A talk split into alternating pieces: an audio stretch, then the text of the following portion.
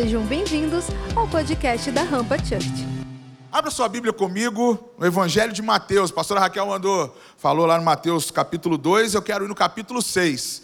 Nós estamos na semana lá em casa fazendo devocionais do livro de Mateus, por isso que a gente está lendo Mateus aí, né? É, meu amor? Glória a Deus por isso.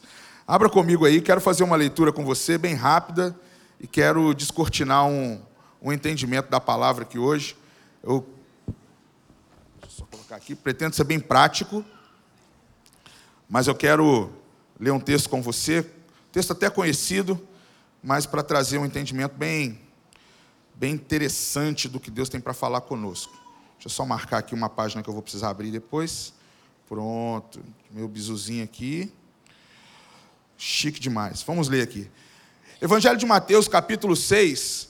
Eu quero ler o verso 30, vou ler o 24, vou ler esse texto aqui, o, perdão, vou ler o 25 em diante.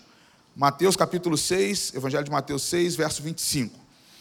Por isso vos digo, não andeis ansiosos pela vossa vida, quanto ao que haveis de comer ou de beber, nem pelo vosso corpo, quanto ao que haveis de vestir. Não é a vida mais do que o alimento e o corpo mais do que as roupas? Isso é Jesus falando, tá? Olhai para as aves do céu, não plantam nem colhem e não ajuntam em celeiros.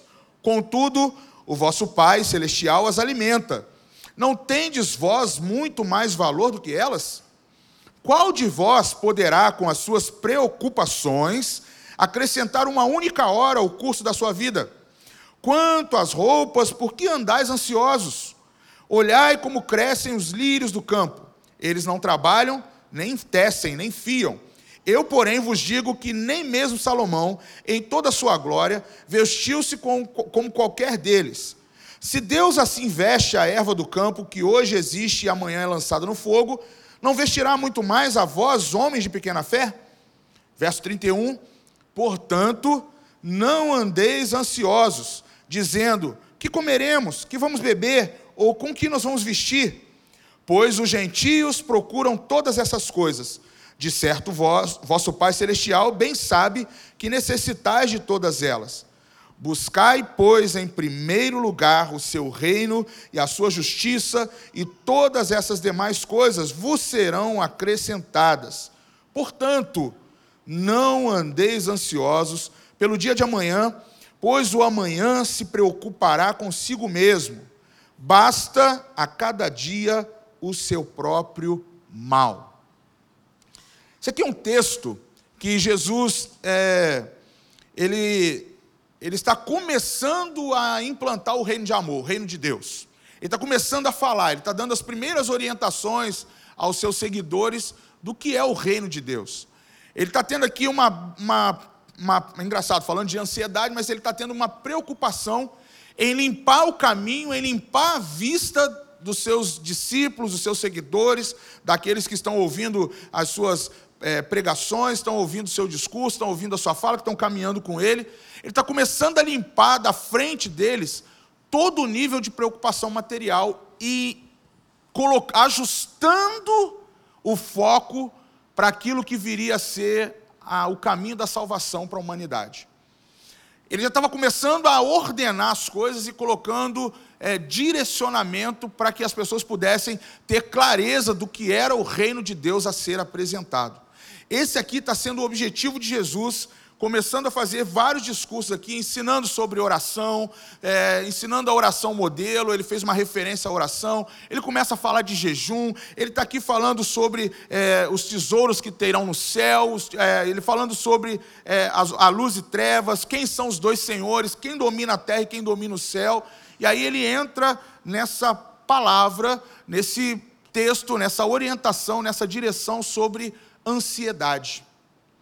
Ele começa a falar sobre preocupação, ele começa a falar sobre os anseios, os receios, os medos que as pessoas tinham, e ele precisava começar a descortinar isso da vida das pessoas para que pudesse apresentar de forma muito clara, muito limpa o reino de Deus.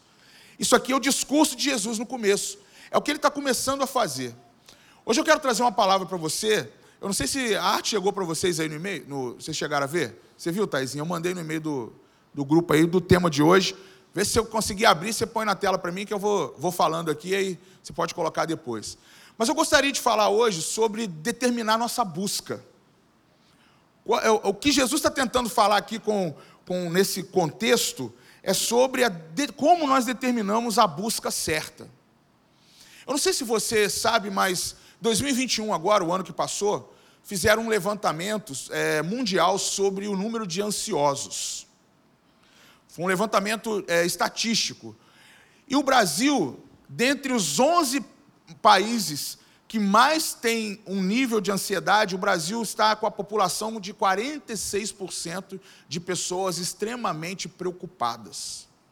Eu estava vendo num site é, mais cedo, fui ver a fonte da pesquisa, e eu me espantei que eu não sabia que eu já sabia que o Brasil já tinha um nível muito alto de ansiedade, mas aqui, saúde mental. O Brasil lidera a lista de países com mais casos de ansiedade e depressão. Pesquisa da Universidade de São Paulo, em 2021, apontou que em uma lista de 11 países, o Brasil é o que tem mais casos de trabalhadores com problemas de saúde mental. E aí vai fazendo um levantamento é, nos últimos meses, as medidas restritivas para conter o avanço da pandemia no novo coronavírus, com o isolamento social, o trabalho home office e o doloroso luto de milhões de brasileiros que perderam entes queridos para a Covid, aumentaram então o estresse, a ansiedade, a depressão em trabalhadores, em trabalhadoras e em pessoas que estavam trabalhando na sua própria casa. Além disso, expôs a falta de políticas específicas para proteger a saúde mental de várias categorias profissionais. E aí ele dá os números.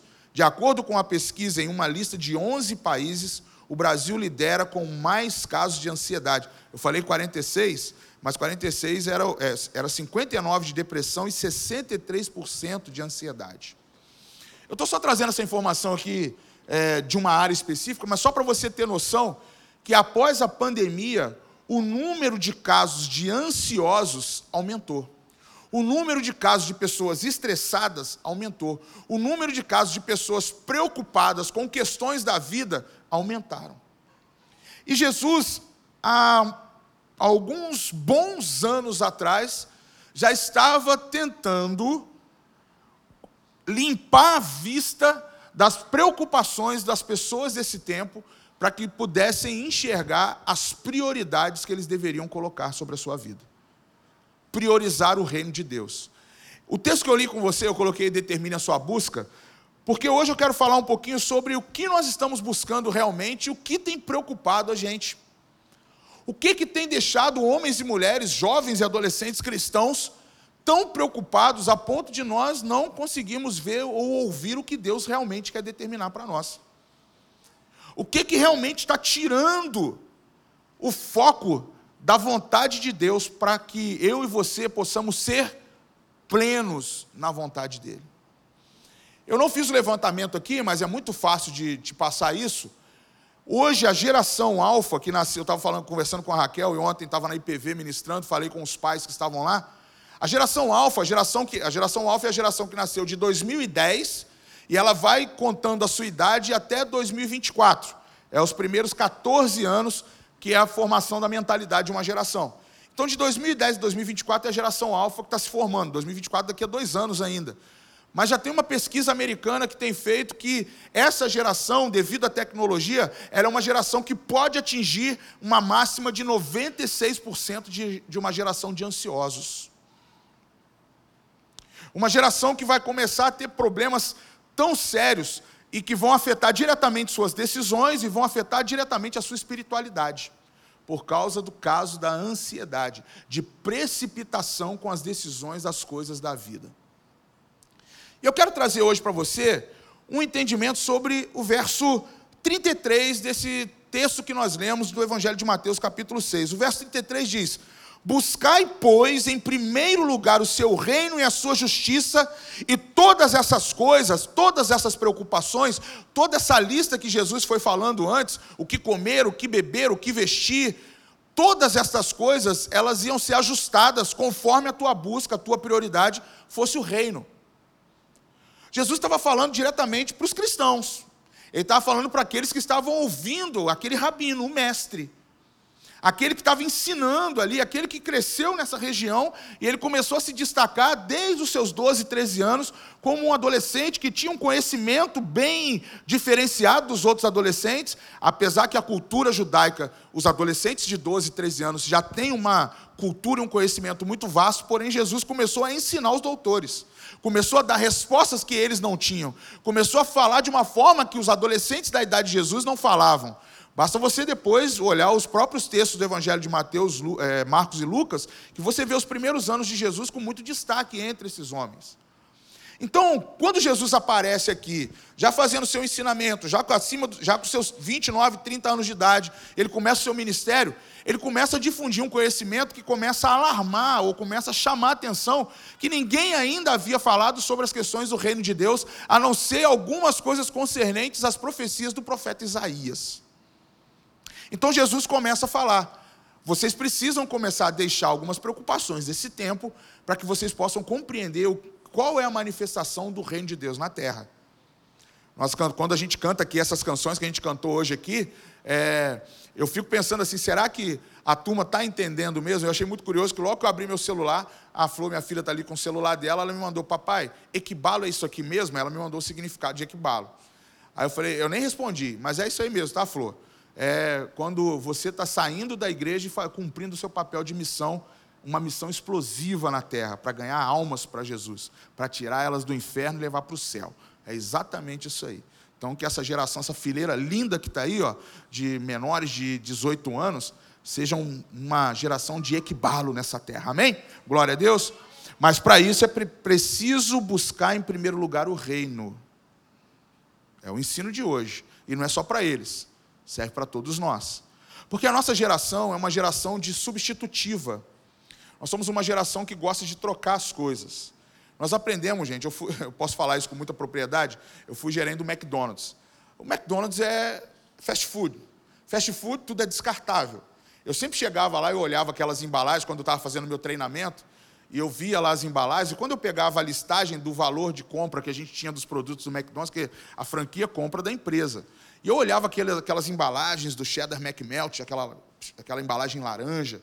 Eu via do quarteirão, que era marrom, do McChicken, que era verde. Quem está com fome vai ficar louco agora. É, eu via aquelas embalagens das, das, das McFritas, né? Eu via aquelas coisas lá e vinham naqueles pacotes com, com mais de 200 embalagens. Eu falava assim, gente, como isso é caro. Para que alguém chega, pega, abre, come, joga fora e acabou. Nós somos uma geração que faz isso, pega o caro, não quer saber o preço, usa um pouquinho e depois joga fora. E com isso, quando nós descartamos as coisas, nós temos a tendência a procurar substituir aquilo que nós descartamos. E é, uma, é um processo, tá? Eu, eu cobiço, ontem eu estava falando para o Rampa School, né? estava falando isso na aula do, do plataforma na, sobre santidade, eu estava falando com eles assim: como é que começa a, a morte espiritual? Ela começa você com, cobiçando algo, você é tentado a ter aquilo, você, além de ser tentado, você vai lá e tem aquilo, você, é um desejo que você tem muito grande, você coloca de lado as suas prioridades para ter aquilo como único é, objeto de desejo, aquilo se torna o teu pecado, porque você deixa Deus de lado para ter aquilo, e aquilo ali te consome tanto que você depois só tem uma opção a morte espiritual, porque você já não consegue ter força para voltar para Deus. Então o processo é esse, tá? E aí, onde entra o processo mais fantástico, que não é descartável? É a santidade do Senhor. É o processo de santificação na tua vida. Só para abrir um parênteses aqui, existem três possibilidades, três possibilidades não, três ajudadores que todo cristão precisa ter todos os dias na sua vida para que a santidade ela comece a, te, a criar uma armadura te protegendo contra o pecado. Primeira delas é a ação do Espírito Santo. Eu falava isso ontem com os alunos. A ação do Espírito Santo na tua vida, ela é fundamental. Por isso que é necessário, primeiro, você conhecer o Espírito Santo. E onde eu conheço o Espírito Santo? Eu conheço chamando ele, vem Espírito Santo que eu quero me conhecer você, não. Está aqui, ó, na palavra. Que é o segundo agente que vai te ajudar, a palavra de Deus. Então eu vou conhecer a ação do Espírito na minha vida, a ação do Espírito Santo, conhecendo a palavra. Ao conhecer a palavra, eu preciso ter o terceiro elemento, que é o que fecha esse, essa, essa companhia de segurança de todo cristão com a santidade, e é o que é talvez o menos favorecido do grupo, que é o sangue de Jesus. E como eu estou falando de coisas descartáveis, e como eu estou falando sobre buscar o reino, os elementos que a gente vai usar para buscar o reino de Deus é primeiro tentar priorizar essas coisas. É muito difícil você entender o que eu estou falando aqui se você não buscar conhecer a palavra. Porque, já uma lição para todos que estão aqui, principalmente os mais novos: não se aprende a Bíblia só ouvindo o pastor pregar na igreja ou o líder falar na RG. Você tem que ter a tua Bíblia e debruçar sobre ela, perguntar, fazer o quiz do Rampa Júnior lá que está rolando, perguntar para os jovens é, qual é o tamanho do pé do profeta é, Jeremias. Tem que começar a perguntar essas coisas para os jovens, eles sabem essas respostas, pode perguntar para eles. A galera mais velha aqui sabe, pode perguntar quantos pelos tinha no sovaco de, de Jacó. Era Jacó que era peludo? O desafio, Esaú, de Esaú. Aumenta o desafio, né? Não é? Conta aí vai confundir com o das costas, vai dar uma bagunça, né? Mas essas perguntas aí que vocês gostam desses, desses textos né, que estão lá em Apocalipse, bagunçando a cabeça deles. Olha o pastor levando as ovelhas para o lado errado. Mas isso nós precisamos ter o conhecimento da palavra, gente, não tem como. Não esse conhecimento que eu te fiz agora aqui, mas o conhecimento aprofundado. Porque a gente está vendo que a geração ela é descartável demais. E quando nós descartamos as coisas, nós inicialmente, olha como é que o processo é louco. Talvez a pastora Raquel, que trabalha nessa área de é, terapêutica, ela vai ter mais propriedade para falar isso. Mas quando nós descartamos as coisas com muita facilidade, a tendência, aparentemente, é não nos preocuparmos com as coisas. Mas aí é que entra o fenômeno que Jesus já sabia e estava ensinando aos discípulos aqui e aos seus seguidores. Quando nós começamos a nos preocupar com coisas muito supérfluas ou coisas que são substitutivas, a tendência é que nós esquecemos daquelas que são prioridades na nossa vida. Essa geração corre o risco de não ter, é, exige muito amor, mas não sabe dar esse amor.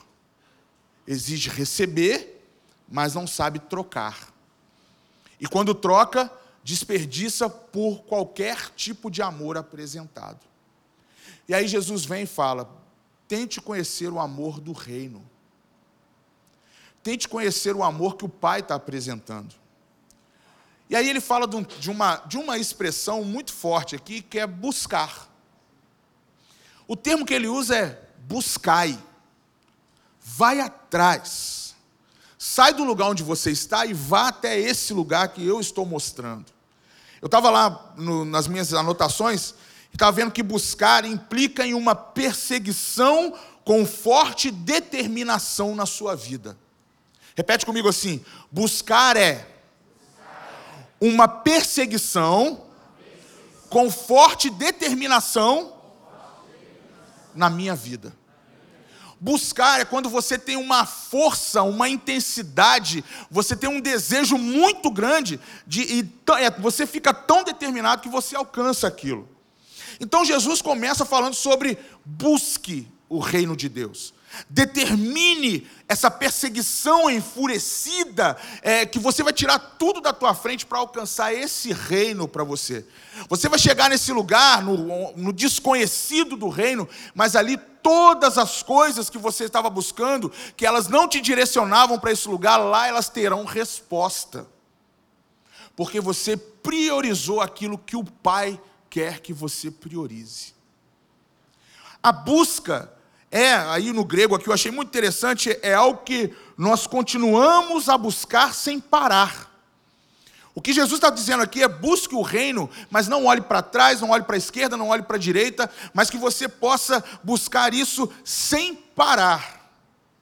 Sabe esses adesivos que a gente coloca no carro e vai para aliviar o pedágio? Para você não ter que entrar naquela fila intensa, veloz, sem parar, dá o um nome de outra aí qualquer aí que tem, que são várias empresas. Todo mundo sabe que o teu pai tem um adesivo no carro, tua mãe tem um adesivo no carro lá, que quando você passa no pedágio numa viagem, você não precisa parar para pagar, você passa direto numa, numa das cabines que você já pagou um boleto já caríssimo durante o mês e agora você pode passar para tudo quanto é lugar. O pai, ele sabe, já está, é, pastor, o senhor matou a ver aí, meu cartão está estourando por causa dessa boletinha aí. Mas é, é o sem parar. Você não precisa ter obstáculo. Você não precisa enfrentar fila.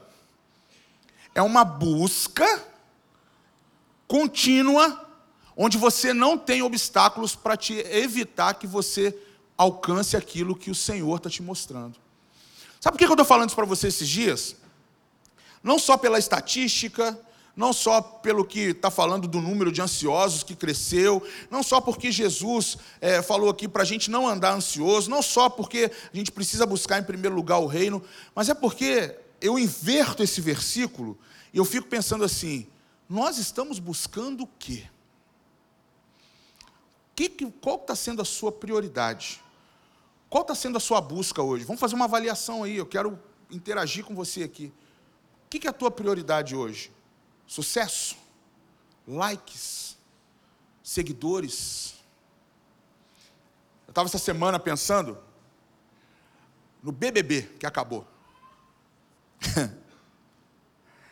E eu fiquei pensando, comentei com a Raquel, falei, Raquel, tinha até um representante de Volta Redonda, né? E eu fiquei pensando assim, cara, olha o perfil do, do herói nacional criado pela TV. Um cara que fica com duas mulheres, um cara que bebe em todas as festas, cara que é, é um bom vivan, vive viajando, com certeza tem uma. Não estou falando, estou aqui expondo para você entender o que, que se torna os nossos heróis hoje. E a gente às vezes quer trazê-los para perto, não para poder mostrar que talvez a, a, o modo de, o modus operandi, ou modus de vida dele, é um contraste quanto àquilo que nós criamos a vida inteira. Aí quando você vê o, o exemplo, você fala assim, poxa, tem alguma coisa errada. A gente está formando heróis na nossa geração que a gente esquece dos grandes escritores. Se eu perguntar para alguns jovens aqui, fala um grande escritor brasileiro, talvez não vai saber o nome. Talvez você vai perguntar um grande esportista, vamos falar o PA. Porque estava na casa com o cara, né? Vezes você vai, vai pensar em um, um, quem foi uma pessoa que é, estruturou muito bem uma, a indústria brasileira. Talvez nossos jovens, talvez nós não vamos saber o nome. Mas nós vamos saber de pessoas que têm uma conduta de vida que, até então, para nós, é a vida que Jesus está falando aqui. Está preocupado com o que comer, com o que beber, com o que vestir, com o que apresentar, com quantos seguidores tem. Eu quero alarmar aqui a geração mais nova que está aqui, principalmente os mais velhos que são modelo para essa geração, nós estamos buscando as coisas que estão invertidas. Nós estamos buscando uma contramão. Gente, eu sei que o discurso que está se fazendo aí fora é que talvez você falar de, de uma pessoa ou falar de uma conduta moral de alguém está errada, mas a Bíblia o tempo todo fala sobre isso. Senão a gente realmente pode rasgar a Bíblia e falar assim, cara, não tem que seguir nada aqui. Eu estava dando exemplo ontem para os pais lá na IPV, falando com eles, cara, durante 45 anos a nação de Israel teve dois juízes que governaram aquela nação, um durante 23 anos e outro durante 22 anos. Acabou esse governo de 45 anos, onde eles administraram, cuidaram do povo, não teve guerra, não teve idolatria. O texto da Bíblia, lá em Juízes, no capítulo 10, fala que, no verso 6, assim que acabou o governo de um desses juízes, durante 22 anos, imediatamente o povo voltou a adorar sete deuses diferentes na nação. Todo, toda geração que perde sua referência vai criar ídolos e esses ídolos vão escravizar essa geração. Preste atenção no que eu estou falando, que você vai entender bem o que está acontecendo justamente nos dias de hoje, quando nós não estamos priorizando o reino de Deus. Toda vez que uma geração perde suas referências de governo, a nossa tendência é criar ídolos para nós mesmos e nos tornarmos escravos desses ídolos. Quem são aqueles que você está buscando para formar o teu reino? Esses são aqueles que vão dominar você. Esses são aqueles que você vai se submeter. Esses são aqueles que você vai se prostrar e eles vão fazer o que bem entender de você. Por isso que Jesus chegou e falou assim: Eu quero tirar todos esses obstáculos da frente de vocês, porque eu vou fazer vocês enxergarem agora o reino do meu Pai. Buscar primeira, em primeiro lugar o reino, para depois as outras coisas serem acrescentadas: dinheiro, sexo, roupas, sucesso, o, o nome acima dos outros nomes das pessoas, ser conhecido por todos, fama. Tudo isso hoje é oferecido de forma escancarada. O que você postar pode ser que a chave vire naquele dia, do dia para a noite, você se torne exatamente essa celebridade que muitos estão achando que você pode se tornar. E aí, pense comigo, você se torna escravo disso. Você se torna escravo porque nós não estamos entendendo qual a busca que nós precisamos ter, qual perseguição forte eu e você precisamos ter. Eu quero chamar a tua atenção porque nós precisamos determinar uma busca correta para a nossa vida. Sabe qual é o maior revés do cristão? Sabe o que, que vira a nossa cabeça? Se eu conversar com alguns de vocês aqui, vocês ainda não sabem o que vocês têm que fazer diante de Deus. Vocês ainda não, alguns aqui não sabem qual é a vocação, para que, que Deus chamou. É o dilema de muitos dos nossos jovens. Eu ainda não sei, pastor, o que Deus quer comigo. Você já sabe a profissão que você quer fazer lá fora, você já sabe o que, você vai fazer daqui a 10 anos, mas aquilo que Deus realmente quer para você, você não sabe. E aí, quando você chega e galga esse espaço, esse, esse período de tempo, você fala que foi Deus que te levou até lá. Aí, quando você chega lá, você fala assim: puxa, não era nada disso que eu queria. Fiz tudo errado. Mas não fez errado. Foram as suas escolhas. Foi a busca do teu reino, não a busca do reino de Deus. Ah, mas a busca do reino do, de Deus aqui vai me fazer ter que mudar muitos dos meus hábitos, porque o próprio Jesus está falando aqui, eu vou ter que abrir mão de muita coisa. É o preço que se paga, para que você possa realmente entender que você está fazendo a vontade do Pai. Agora, vamos lá, vamos, vamos aqui, que eu quero chamar a tua atenção. É ou não é uma dor quando eu não sei aquilo que Deus quer para mim? Eu vou fazer uma pergunta, se você quiser levantar a mão, você levanta. Se você não quiser levantar a mão, você não precisa levantar. Mas quem aqui ainda não sabe o que Deus te chamou para fazer? O teu propósito com Deus. Não é o que você está fazendo agora que você acha, bom, eu estou fazendo agora, está dando certo. Mas você sabe realmente, você tem convicção do que Deus tem para você, você tem certeza do que Deus está fazendo com você nessa geração, você tem convicção de que o Senhor está te preparando para algo muito grande em nome dEle aqui nessa terra, nesse tempo. Você tem convicção disso? Você tem convicção do que você está fazendo junto aos seus filhos, junto aos seus amigos, junto aos seus irmãos, aqui na igreja, fora da igreja, você sabe que você está fazendo plenamente a vontade de Deus? Você sabe que onde você está indo, nos lugares onde você está chegando, o que destaca em você é que chegou alguém que é do reino do Pai, e não um reino de pai e pel. Você sabe muito bem. Você sabe que o que você está fazendo não vai ser descartável, mas vai garantir para você a tua glória eterna. Gente, o, o, talvez você está pensando assim, poxa, será que esse papo aí é para mim mesmo? Pode ser que não. Mas quando a gente canta, equibalo, quando a gente canta, desce, desce o céu na terra, Senhor, estou aqui, eis-me aqui. Pô, acho que a gente está cantando uma letra de uma banda qualquer, de um lugar qualquer, com um som qualquer, que não vai fazer efeito nenhum, mas é para cantar porque é onde eu me sinto bem cantando a música. Agora pensa comigo. Vou pegar o exemplo do pai e o filho ali. Não tem, eu tenho certeza que o Senhor como pai quer o melhor para ele. E paga um preço muito grande por isso. Ele até sabe. Mas às vezes não vai demonstrar o suficiente, porque ele tem o jeito dele de entender. E o Senhor está na tua busca com ele. Está trazendo ele aqui, trazendo de uma outra cidade para cá, Macaé, né? Vocês estão determinando uma busca. Pra, eu, eu, só não guardei teu nome, o dele, do, do João Arthur. Vocês estão determinando uma busca, juntos. Alguns jovens aqui não tiveram essa possibilidade, tá, João Arthur, de estar com o pai ajudando a determinar a busca deles.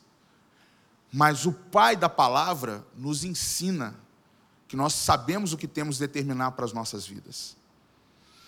Eu quero falar para vocês hoje que nós temos uma possibilidade muito grande de sair daqui hoje, jovens que já estão há muito tempo vivendo o Evangelho, sobe monte, desce monte, vai na casa do profeta, vai na casa do pastor, vai na, conversar com os amigos, vai na célula, vai num monte de lugar, e aí você ainda não sabe a resposta que Deus te dá, deixa eu te falar uma coisa.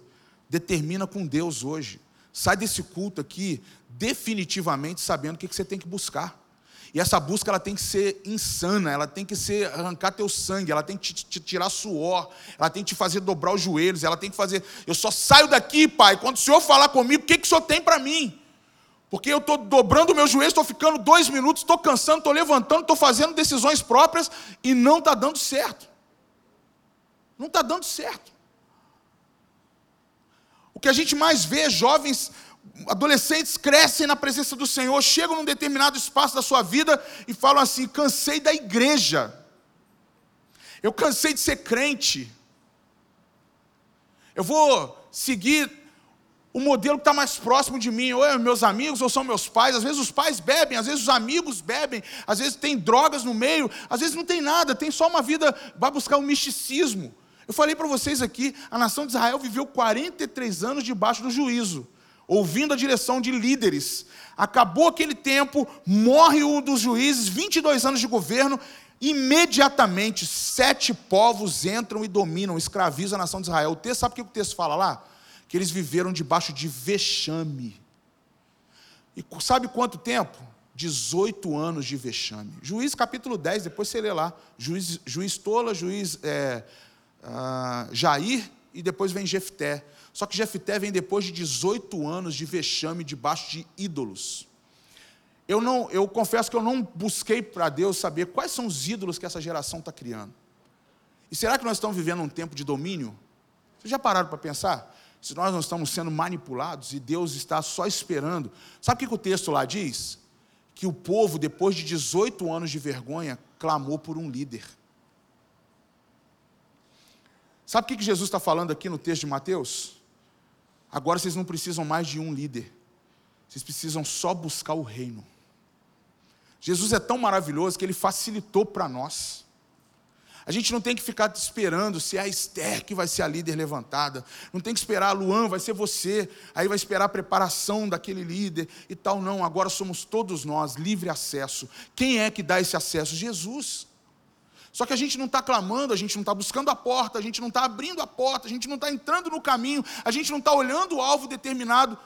A gente não está sabendo fazer isso. A nossa vida não está sendo de santidade como deveria. A nossa vida não está sendo de buscar o reino, de deixar as preocupações de lado. Gente, quando a estatística está aumentando, o sinal de resposta é que essa ansiedade, 90, é, 68%, inclui gente da igreja. Inclui homens e mulheres de Deus. Inclui jovens que buscam o Senhor. Quando eu estava estudando sobre busca, eu fui entender um pouquinho sobre determinação. E eu estava lendo uma coisa qual, ligando, fazendo as minhas conexões com a Bíblia, e Deus me levou no personagem de Cornélio. Atos capítulo 10. Quando Deus levanta ali, dá uma visão a Cornélio, um dos homens, ali fala que é um homem temente a Deus, reto nas suas, na, na sua posição, e ele, ele, Deus dá uma visão a ele para que ele pudesse buscar uh, o apóstolo Pedro num outro, num outro lugar, e Deus dá uma visão também para o apóstolo Pedro, essa visão dos dois se complementam Cornélio começa a chamar três missionários para irem até a cidade onde o apóstolo Pedro está. Cornélio ainda não conhece o apóstolo Pedro. Apóstolo Pedro, por essa visão que ele tem, confirma que realmente Deus havia falado com esse homem. Ele resolve seguir os três missionários que, que o Cornélio é, enviou, eram empregados dele. Ele vai até Cornélio, a cidade de Cornélio. Na casa de Cornélio, Pedro começa a ter manifestações sobrenaturais do Espírito Santo. E aquele, ali começam o poder missionário da igreja.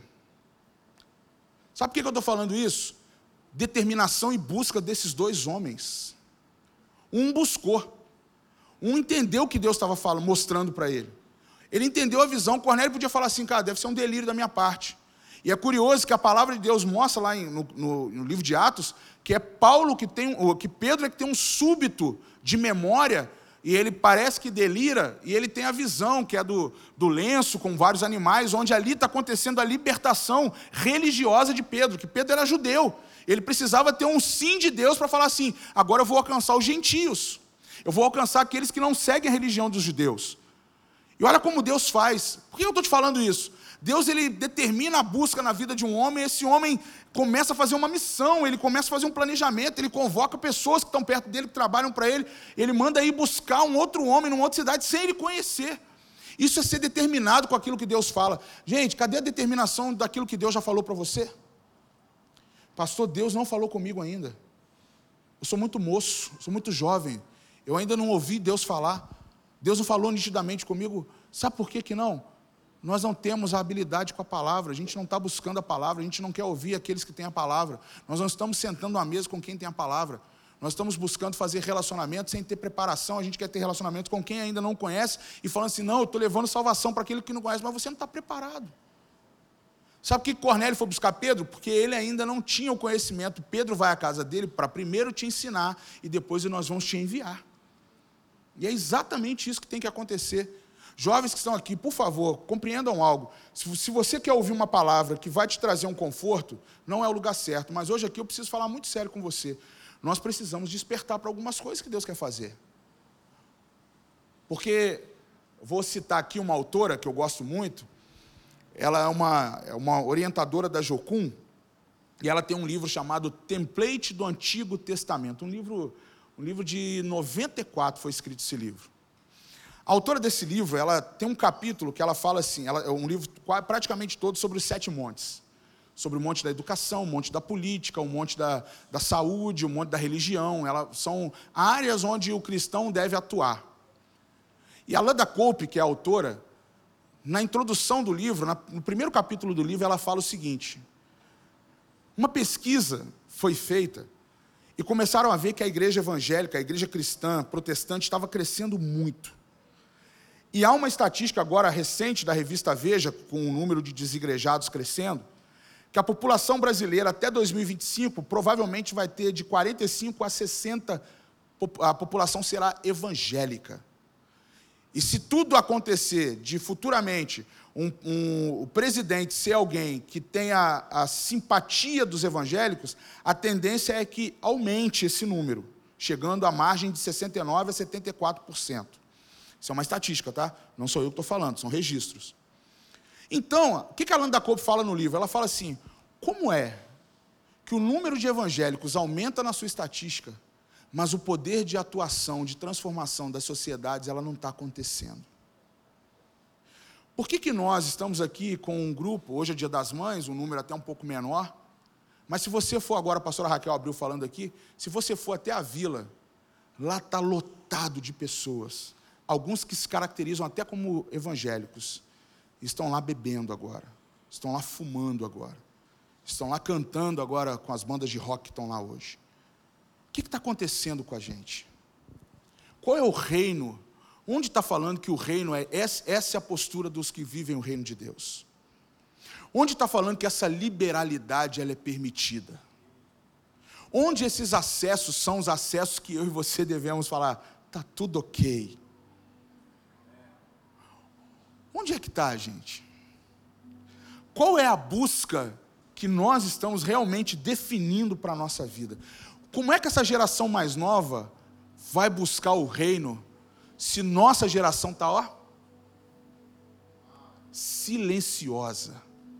Não, o Espírito Santo está agindo. Eu estou sentindo. Sabe como é que a gente sente? Senta com eles. Ore com eles. Ontem lá na IPV, eu estou dando exemplo que ontem eu estava conversando com. A maioria eram pais. E eu preguei, preguei, preguei, preguei, preguei, preguei, preguei. E aí no final eu fiz uma oração. Eu falei, Senhor, que esses pais abençoem seus filhos. Tem pai que dá celular caro. Tem pai que leva para uma viagem cara. Tem pai que dá um presente caro. Tem pai que dá uma comida cara. Tem pai que faz média com o filho. Mas tem pai que não fala assim: filho, filha, eu te abençoo segundo a vontade de Deus sobre a tua vida. E quando faz, faz da boca para fora, porque não conhece o que é poder da bênção sobre um filho. E deixa eu falar uma coisa com vocês aqui. Você jovem não sabe o poder que é abençoar uma geração mais nova. O dia que você souber, você vai mudar a tua postura, vai buscar o reino de Deus em primeiro lugar e vai ser um abençoador nessa geração. E os adolescentes vão começar a ver que essa bênção é tão preciosa para a tua vida que você vai correr na direção deles, vai colocar a tua cabeça debaixo da mão deles. Ah, mas não tem que ser meu pai e minha mãe, tem que ser aqueles que se posicionam para abençoar o outro. Por que, que a palavra de Deus fala assim, orai uns pelos outros, confessai seus pecados uns com os outros? Por que, que a Bíblia fala disso? Não está falando, vai lá e busca seu pai e ore com ele, vai lá e busca sua mãe e, e tenha comunhão com ela. Mas está falando para abençoar. Buscar o reino de Deus requer bênçãos sendo liberadas. Esse foi o podcast da Rampa. Compartilhe com seus amigos, nos siga nas redes sociais e para ouvir essa palavra completa, acesse nosso canal, se inscreva e fique por dentro de tudo o que acontece na Rampa.